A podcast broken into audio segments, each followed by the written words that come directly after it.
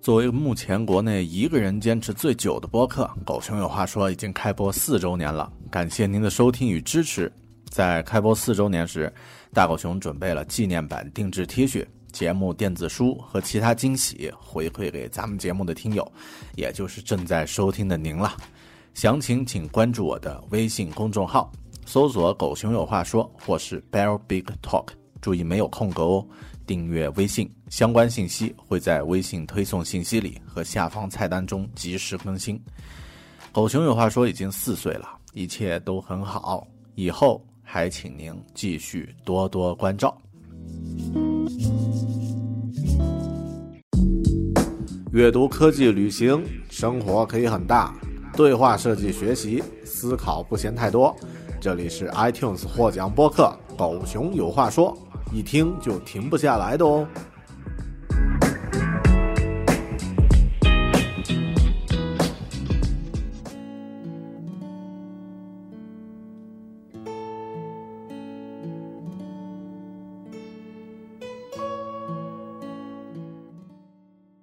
每个月用耳朵搞定两本书，一年与二十四本好书相遇。大狗熊陪你轻松阅读，月亮的月。读书的读，Read with Bear，狗熊阅读。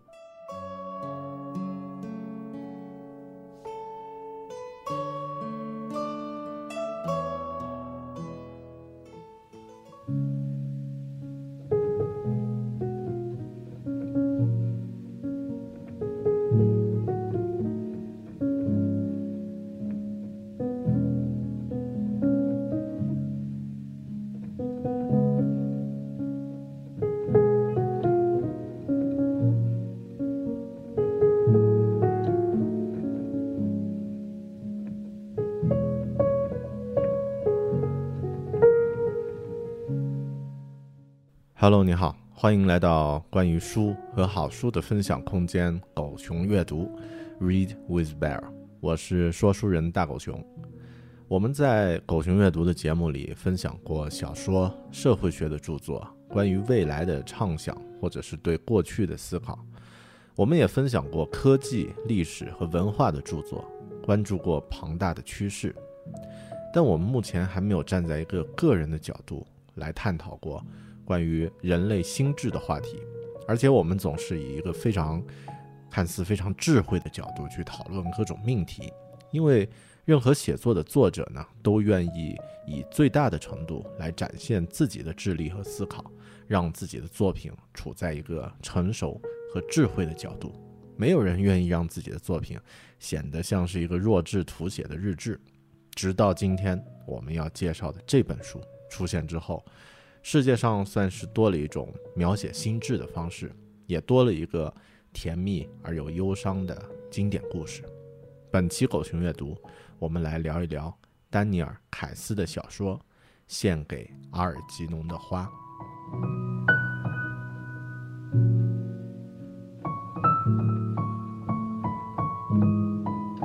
既然这是一部小说，我们先来简单的讲述一下这本书的故事吧。如果你不希望被剧透的话呢，也可以跳过接下来的这十分钟。故事发生在纽约，时间虽然是五十年前，但其实时间的因素在这部作品里并不重要。在纽约，有一位在面包店里工作的智障青年，他的名字叫做查理，他有三十二岁，性格呢和蔼善良，但他的智商只有六十八。他不会阅读，只会写一些错字百出的文字，但他觉得自己的生活很开心。他总是对别人特别友好，对每个人都笑。偶尔呢，他呃会定期的去智障学校去学习。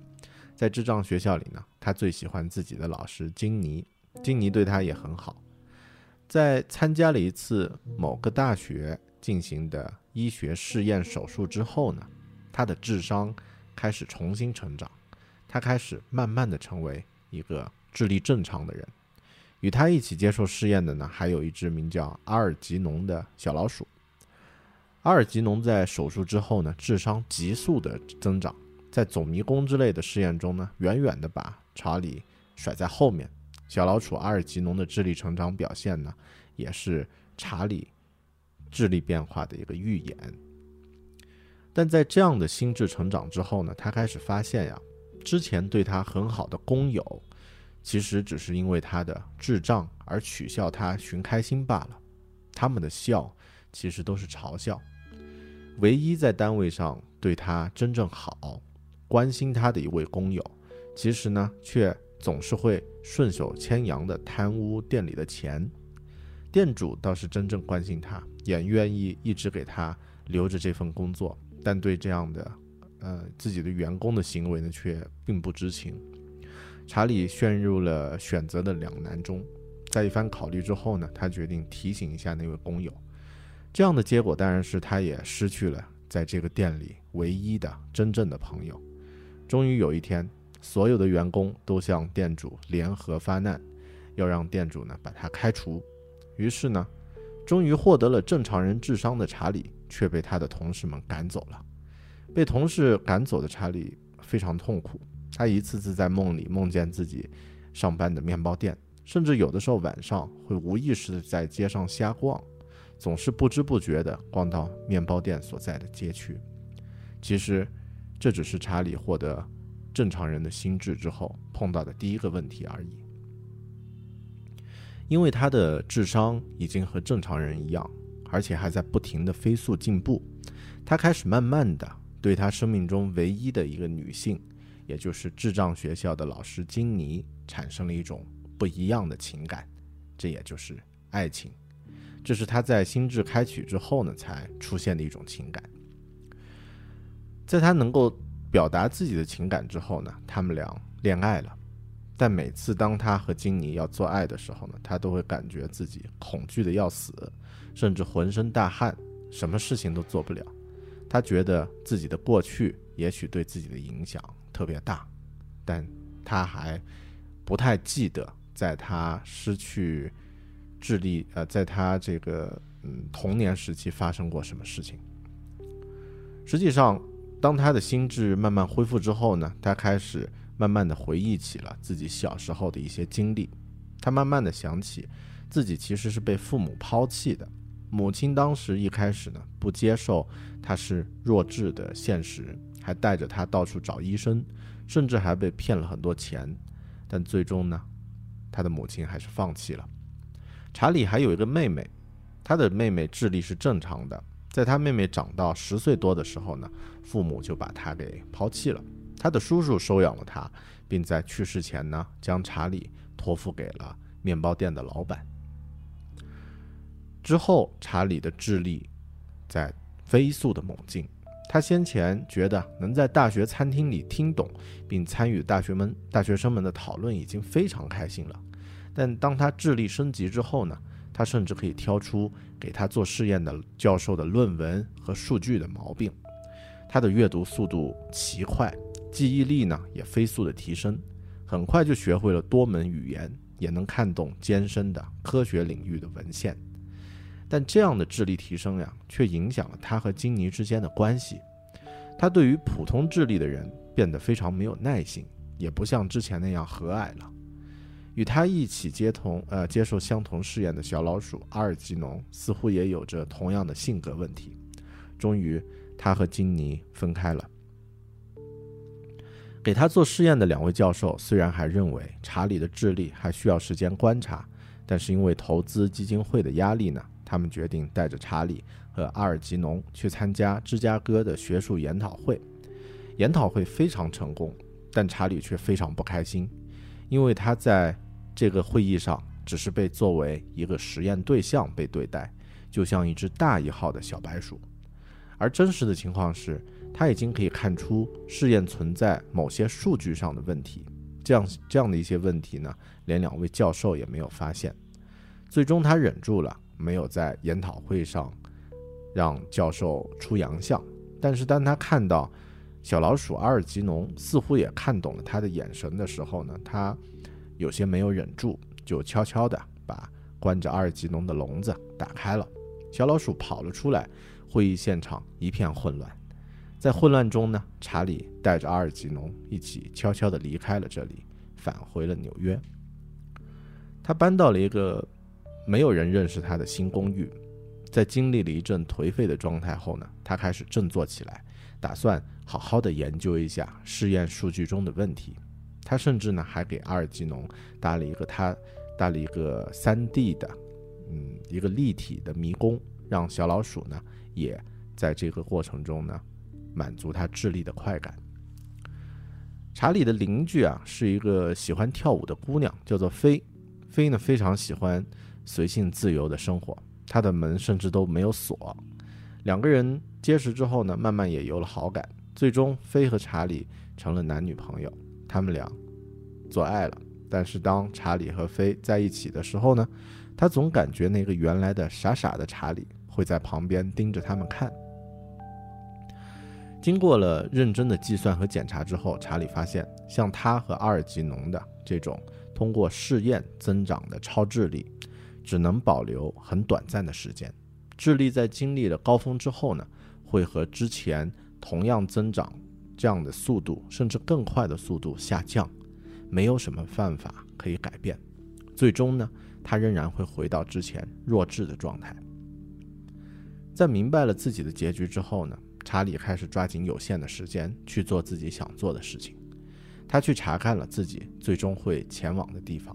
一个叫做“华伦之屋”的，呃，残疾智障人人士收容所，在这里呢，有着上百位智力障碍者，有专门的人员看护着他们。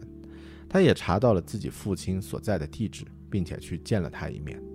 他的父亲在抛弃了查理之后呢，也离开了查理的母亲和妹妹，自己开了一家理发店。但是当他见到父亲时，却已经是一个完全陌生的人了。他在理发店理了一个发。却最终也没能和父亲相认。他也找到了自己的母亲，母亲已经神志不太清醒，仍然住在老的房子里，总是把屋子的外面打扫得很干净，是因为当年担心别人嘲笑、笑话他们他们家的这种心理呢，还保留着。他和母亲相认了，也见到了自己的妹妹，并且和妹妹聊了很多家事，但当他妈妈。看到他和妹妹相拥哭泣的时候呢，却拿起了菜刀开始驱赶他，并且大喊着：“把你的脏手从你妹妹身上拿开！你这个禽兽，她是你亲妹妹啊！”这个时候，查理才突然明白，当时为什么母亲要把他给抛弃，是因为担心查理会对妹妹做出什么违反伦理的事情。查理离开了家，并且知道他再也不可能回去了。当查理把所有的时间都花在研究问题的时候呢，菲和他也不知不觉地分开了。菲重新找了男朋友，但查理并不在意。在心智还没有流失的最后的日子，金妮和他又和好了。他们约定互相陪伴。如果查理的智力退化到一个需要他离开的程度呢，他就离开。智力的退化比他想象的要严重，也要迅速。他。在最后的日子，每一天醒来，似乎都会忘记一些事情，也会出现一些技能的消失。而阿尔吉农的情况也很严重，他不但智力在消退，情绪也非常的不稳定。查理决定在他智力还没有完全消失之前呢，把他和阿尔吉农这种智力的变化过程写成一篇论文，这也算是他对于这个世界的贡献。终于。这篇名为《阿尔吉农查理效应》的报告完成了之后呢，小老鼠阿尔吉农也死去了。查理的智力开始进入了无法挽回的消失期，他写的文字慢慢的又充满了错误，他也失去了阅读的能力。当他变得和原来的弱智型状态一样的时候呢，连前女友菲都回避着他。甚至还把从来都不修的门重新又装上了锁。终于有一天，金妮也不得不离开了他。查理又回到了自己曾经工作过的面包店，店主和之前的同事接纳了他，对他充满同情。一个新的同事开始欺负他，甚至让他急得把屎拉在了自己的裤子里。查理。失去了记忆。有一天呢，还走回到了金妮上课的智障学校。他对金妮说：“金妮老师你好，我好久没来了。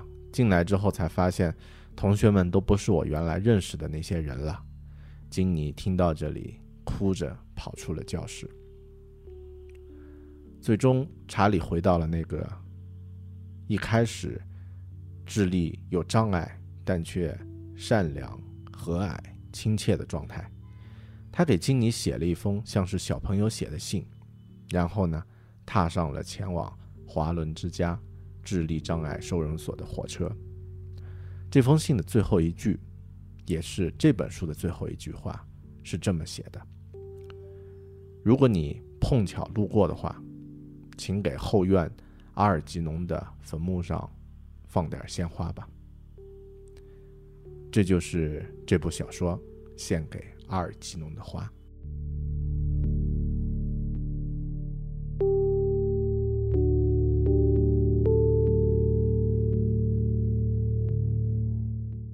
我自己在整理这段故事的梗概的时候呢，写着写着，当初阅读这部小说的思绪呢，忽然会变得历历在目。我甚至在写到查理恢复到弱智状态的时候呢，感到有些哽咽，甚至有点鼻酸。这部小说最初呀是一部短篇小说，作者凯斯在一九五减一九五九年。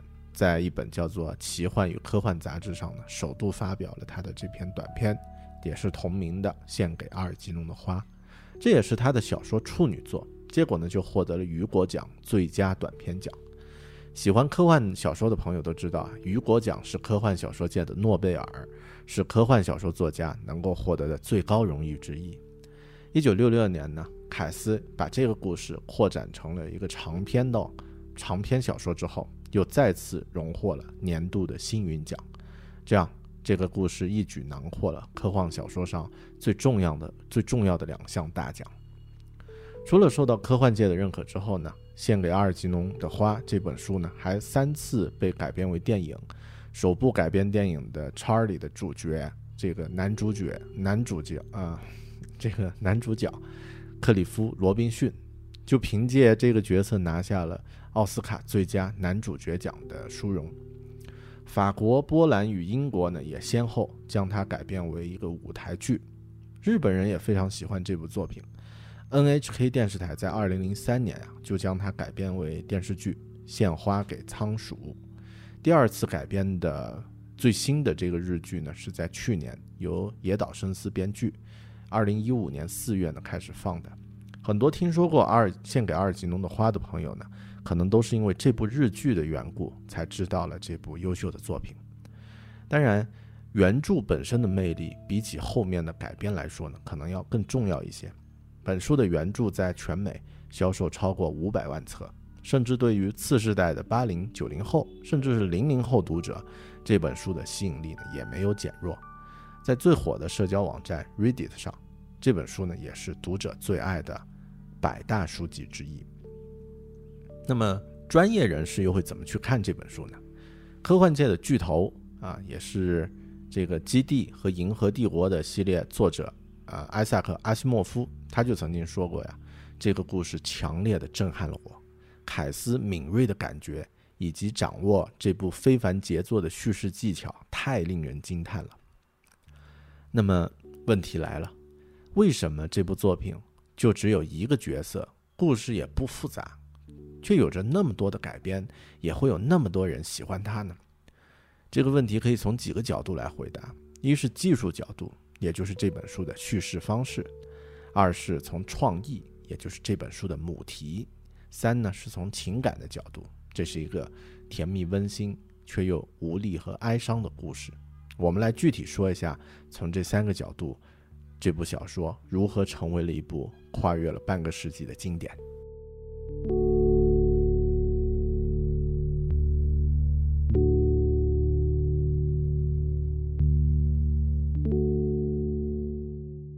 虽然我刚刚在讲述这个故事的梗概的时候呢，使用的是第三人称，但实际上呀，整个小说是以第一人称写出来的，而且呢是以一种非常具有想象空间和张力的第一人称的叙事方式，也就是所谓的进度报告的方式。这是什么东西呢？主角查理在参加了医学试验之后呢，试验的教授要求查理每天需要写一份叫做进度报告的日志。这份日志呢，简单来说呀，就是一个呃查理自己的日记。教授要求查理每天都要写，记录下自己每天的生活，也要记录下自己想到的东西、想要的东西、想做的事情或做过的事情。整本书呀，其实都是以这种进度报告的日志体来构成的。这种创意，也就是写书信的方式呢，很多作家都用过，甚至都在很多年前就有，呃，一些名著也是使用了对话记录的方式，比如像。大家耳熟能详的歌德的《少年维特之烦恼》就是一个书信体，但凯斯在献给阿尔吉农的花里面使用了这种日志的方式来叙事呢，却有着一种前所未有的张力。这种张力就是上面阿西莫夫说的这部非凡杰作令人惊叹的叙事技巧。那么，为什么这种日志性的叙述技巧能够获得那么高的评价呢？原因是因为。主角的身份，以往的日志体小说呀，角色不论是好是坏，叙事都是流畅的，偶尔还会让你感觉这可能是作者的观点，作者甚至会跳出来啊啊，而不是角色的想法。但这样的小说就不算很好了。而这部小说《献给阿尔吉农的花》这部小说的主角是一位智力障碍人士啊，其他小说里也会有智力障碍人士，但是他们在书里的经历呢，一般。是由第三者来叙述，也就是或者或者会由作者来进行叙述，所以你还是站在一个正常人，也是旁观者的角度，也是智力正常者的角度呢来跟进情节。但是这一部献给阿尔吉诺的花的这个这部故事呢，它厉害就厉害在啊，它的主角呢是一位智障，而小说的叙事呢是以智障所写的日志来进行。这就意味着，我们将要以一个阅读智障的日志的方式来阅读和展开故事，这是以往小说都不敢去做，或者说是无法去做的。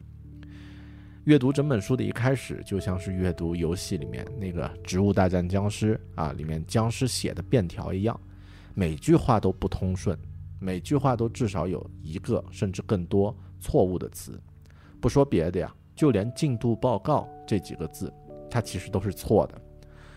呃，有一个有趣的现象啊，是我在亚马逊上看到呢，有人买了这本书之后给了一个评论，说：“哎呀，这本书印刷不错，质量挺好的，但是书里错误实在太多了，一开篇就是很多啊，很多拼写的错误等等等等。”这个评论其实 是挺有趣的，因为旁边就有人回复说：“本来就是错的呀，因为这是一部以弱智的角度来写的小说。”说到这里，我就不得不说，这本书的英文版。也就是它的原文呢，真的是非常的绝啊！如果你阅读的是中文版，那么原著里的那些韵味啊，会损失掉很多。什么韵味呢？这种进度报告就是整本小说的这个叙事方式是由查理写的。作为弱智，你虽然会说话，会和人交流，但是呢，弱智不太能够拼写正确的词。所以，在这个进度报告的前十几篇啊，这个翻了十几页之后，他的这个一句话里面没几个词是正确的，而且都是一些重要的词是错的，比如说像名词和动词这些拼写都不对。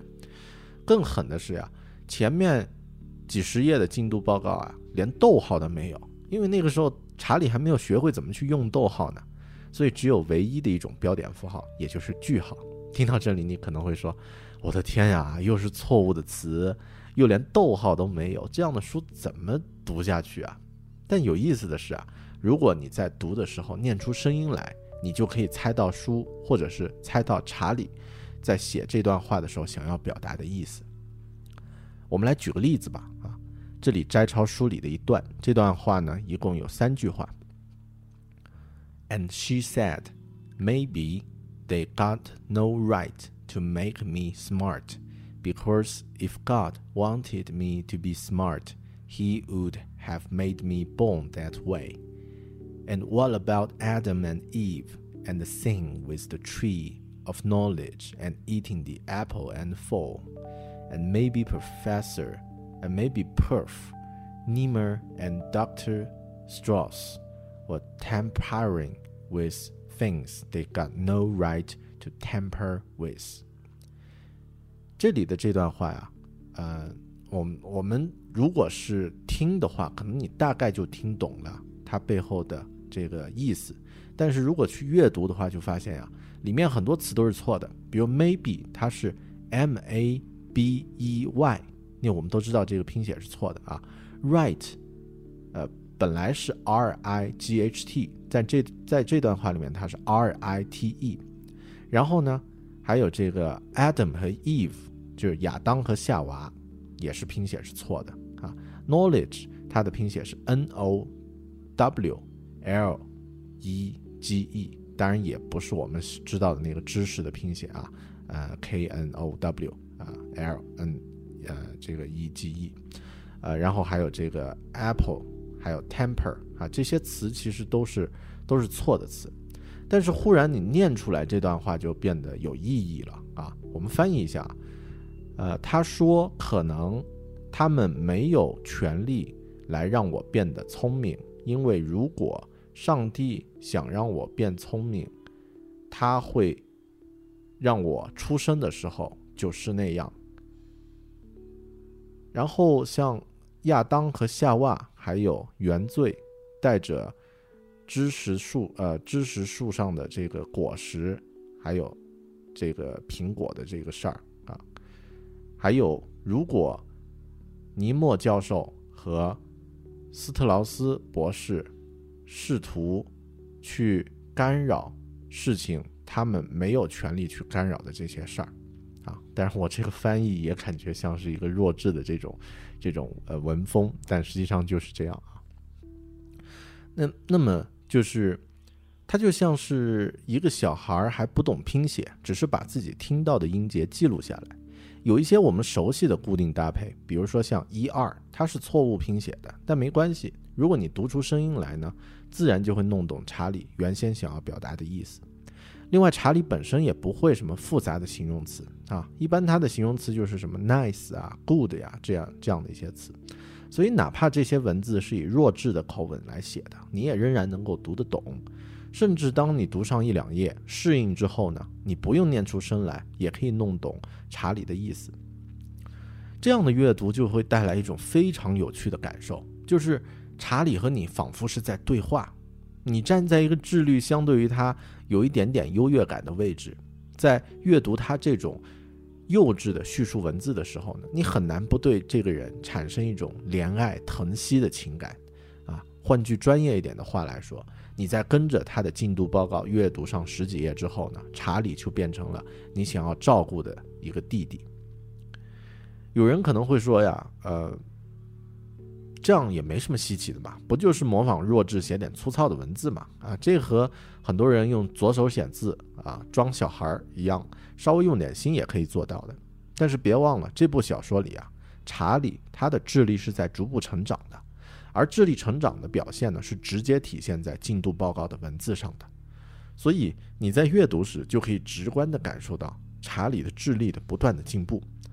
当你已经习惯了查理的文字没有标点符号后呢？他开始慢慢的学会了逗号，再之后呢，就是其他符号和格式了。慢慢的，拼写的错误只是偶尔出现，直到它不太出现，再之后呢，就彻底没有了。再过一段时间，日志里的形容词和副词开始多了起来，叙事的方式也变得更像普通人的日记了。再之后，查理的智力到达了顶峰。他的文字充满了机智，甚至有一种很冷酷的世外高人的那种不耐烦的感觉。我在阅读这段呃一些一些这个里面的文字的时候，脑子里脑补的是神探夏洛特啊那样的一个人物的形象。但之后呢，他又往下走。所以也就是说，当你在阅读的时候呀，你是在见证着，甚至是在参与着查理的智力成长。这是在其他的小说里面完全无法感受到的一种阅读的快感。说通俗一点，你就像是在玩一个模拟游戏一样，查理就是你在扮演的角色，你们在一同增加经验值，一同成长，你自然就会对查理的故事和命运呢产生更加感同身受的体会。在故事的后面，查理的智力在慢慢的衰退，进度报告中呢，又不断的出现了，或者说又嗯不时的出现了一些错别字。读到这个部分的时候，你就开始难免对查理有些担心了。等到后面我们知道智力的衰退已经无法挽回的时候呢，查理的文字越来越接近他最初写进度报告的那种风格，直到全书的最后一句。它的原文是这样写的：P.S. Please, if you get a chance, put some flowers on Algernon's grave in the backyard. 如果你碰巧路过的话，请在后院阿尔吉农的坟上放点鲜花吧。这句话英文原原文也是错别字一堆，但是你联想到查理在智力顶峰时精通十四国的文字。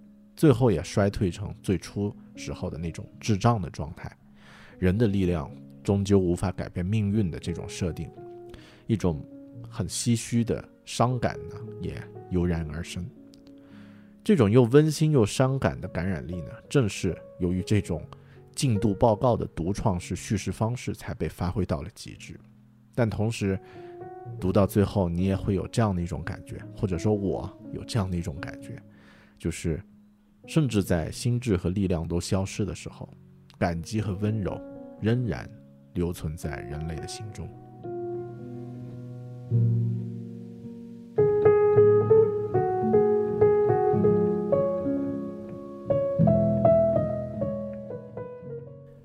您刚刚收听的是《狗熊阅读》第十六期《献给阿尔吉农的花》专题节目中的一部分精彩的内容。这本书还有更多精彩的内容，我们在狗熊阅读会员的完整版里呢，会和大家进行具体的分享。另外呢，狗熊还找到了这本小说的短篇版本的中文和英文原原文，嗯，那在这个狗熊阅读的会员版的推信，呃，这个推荐资料里面，文字资料里面会把它放出来，大家呢也可以去看一看。也请大家可以关注狗熊阅读的。后面更多精彩的节目，嗯，然后呢，可以通过关注我的微信来支持我啊，就是“狗熊有话说”，搜索这五个汉字就可以找到我的微信公众号，啊，也关注我的新浪微博 “i 大狗熊”，随时可以和我互动。当然，你也可以通过邮件 bear at bear talking 点 com 来和我联系。嗯，那更多呢，如果你觉得狗熊阅读。和狗熊有话说这两个节目非常的对你有帮助，你很喜欢的话呢，不妨通过把他们分享给更多的朋友来支持我。好的，今天这一期节目就到这里，我们下本书里再见。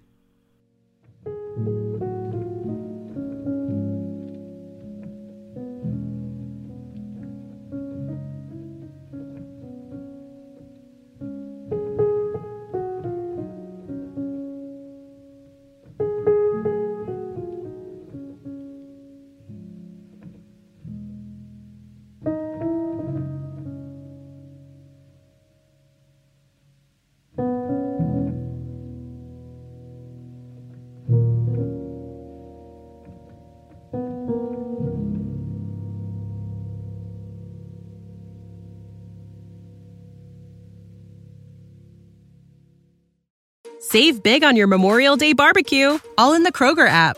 Get half gallons of delicious Kroger milk for 129 each, then get flavorful Tyson natural boneless chicken breasts for 249 a pound, all with your card and a digital coupon. Shop these deals at your local Kroger today or tap the screen now to download the Kroger app to save big today. Kroger, fresh for everyone. Prices and product availability subject to change. Restrictions apply. See site for details.